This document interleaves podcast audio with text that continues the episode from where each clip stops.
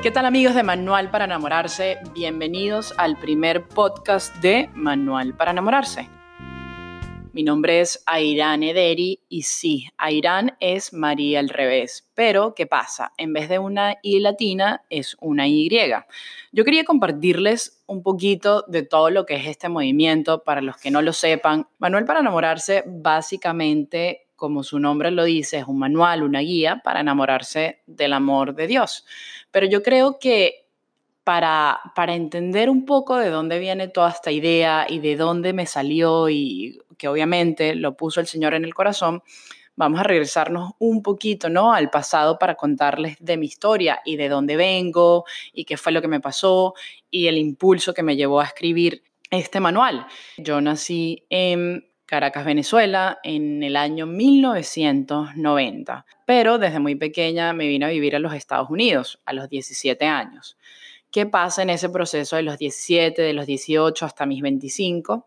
viviendo acá en los Estados Unidos, siempre eh, tuve una personalidad muy impulsiva, eh, muy aventurera y siempre quería probar muchas cosas. Yo, yo digo que, que yo fui una de las víctimas de ese lema que hoy en día le, venden a los jóvenes, que es solo se vive una vez, haz y deshaz, prueba aquí, prueba allá, con tal no le hace daño a nadie.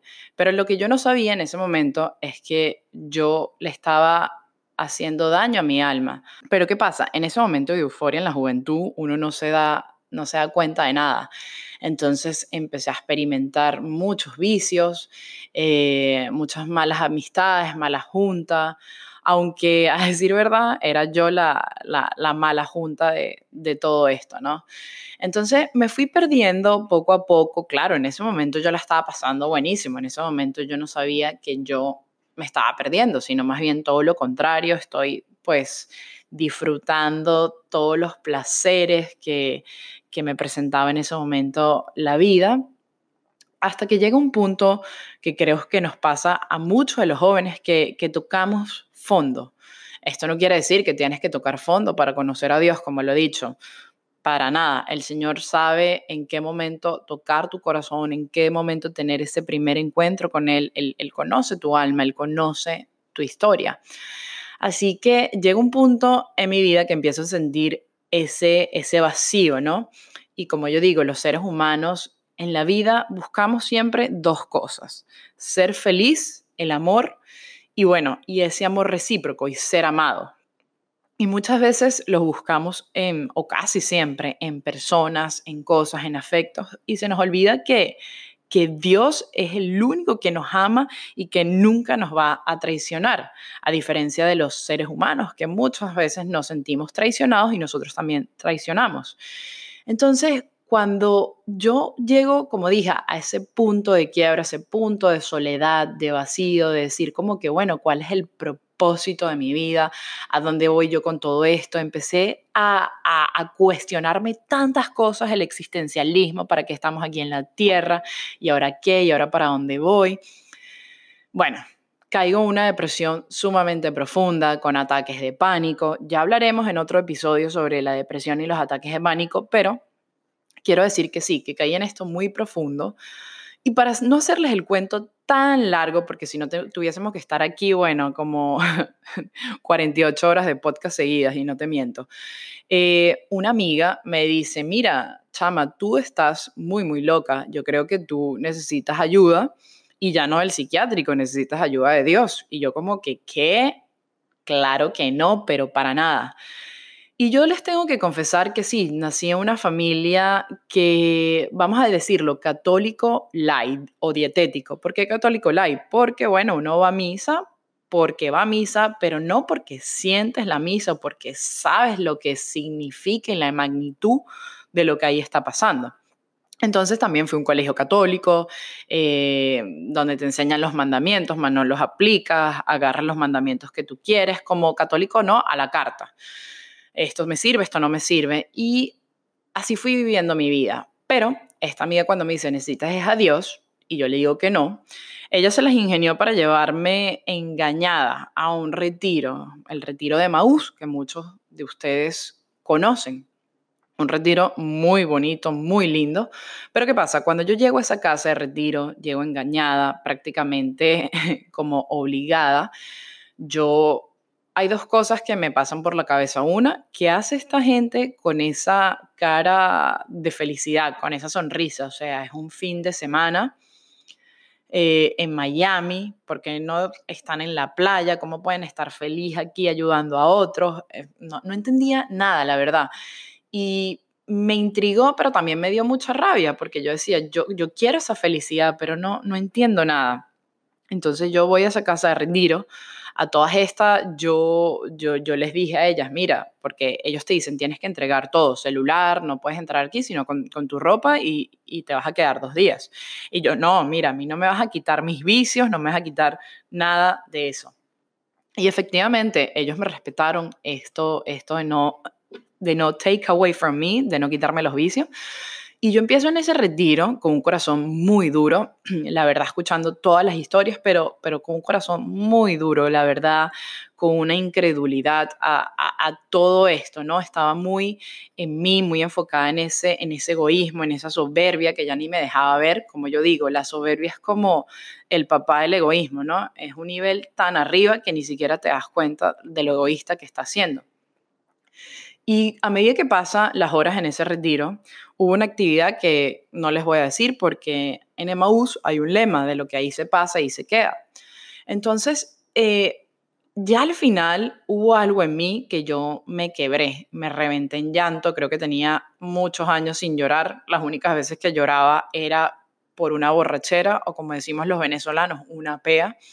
Y ahí lloro y me quiebro y todo esto y empiezo a sentir una tranquilidad, como por fin, o sea, como eso que tú respiras y dices, wow, esto es real, aquí hay algo más en la vida, lo que yo siempre me he estado cuestionando y preguntando, y antes lo buscaba en los universos, en las, en las chakras, en, la, en las cartas, creo que lo acabo de encontrar.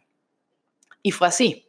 Y fue así, por eso es que nosotros en Manual para enamorarse, y digo nosotros porque esta idea la comparto con, una compañera que se llama Andrea Sánchez, que muy pronto la conocerán eh, por aquí por el podcast o la han visto ya en los videos.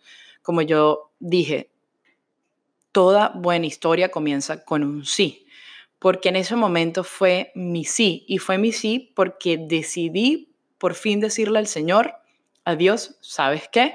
No entiendo nada, pero te digo que sí, te abro mi corazón porque en aquel momento hubo algo que tocó mi fibra, hubo algo que puedo decir no, no era de este mundo, sentí paz, sentí tranquilidad, sentí felicidad y una felicidad que venía desde adentro, no desde afuera, porque los seres humanos usualmente estamos acostumbrados a que la felicidad venga de afuera, de cosas, hacia adentro y esta vez venía de adentro hacia afuera. Y solo se explica algo aquí. Eh, Dios es Dios, es amor, porque Dios es amor. Y cuando empieza todo esto en mi vida, conozco a un sacerdote en el retiro, que en ese momento no era sacerdote, era diácono, que es el padre Osvaldo Gudelo. Y yo me le acerqué a él ya el último día del retiro y le dije, no le dije padre porque era diácono, pero le dije, no me acuerdo ni qué le dije. Mira, a mí me acaba de pasar esto, ¿será que su Dios a mí me puede salvar, me puede cambiar? Porque lo he probado todo, psiquiatras, psicólogos, terapias, rehabilitación. Y él me dice, claro que sí, claro que sí puede y lo va a hacer. Ten fe y ten confianza. Pero esto para mí era como que, ¿what? ¿Qué es la fe? ¿Qué es la confianza? O sea, sí, yo siempre escucho esas dos palabras, pero ¿qué viene ahora? Y es así como empieza mi historia, es así como, como darle, decir ese sí a Dios en ese retiro fue lo que, lo que abrió mi corazón, lo que fue como ese vaciarme de tantas cosas para que Él pudiese entrar en mí. Y es ahí donde empieza todo un proceso que hasta el sol de hoy van ya tres años es donde empieza esa, ese paso a la conversión, porque como yo digo, uno no se convierte de un día para el otro, estamos toda una vida hasta que el día que el Señor nos llame, nos estamos en ese proceso de, de conversión.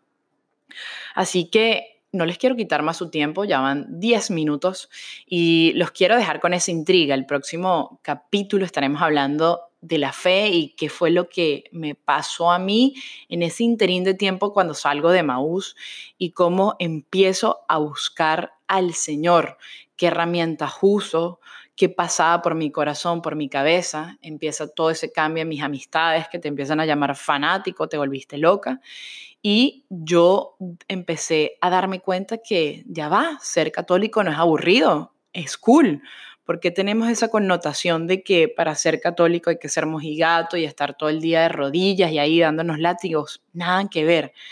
Y es por eso que Manual para enamorarse es esa guía, ese manual, como yo lo viví, como el Señor me lo puso en el corazón para enseñarle a todos esos jóvenes y a los no tan jóvenes que Dios es un Dios divertido, es un Dios de amor, que siempre está ahí, que nunca te deja solo. Y como dice Santa Teresa de Ávila, solo Dios basta. Así que, bueno, se les quiere.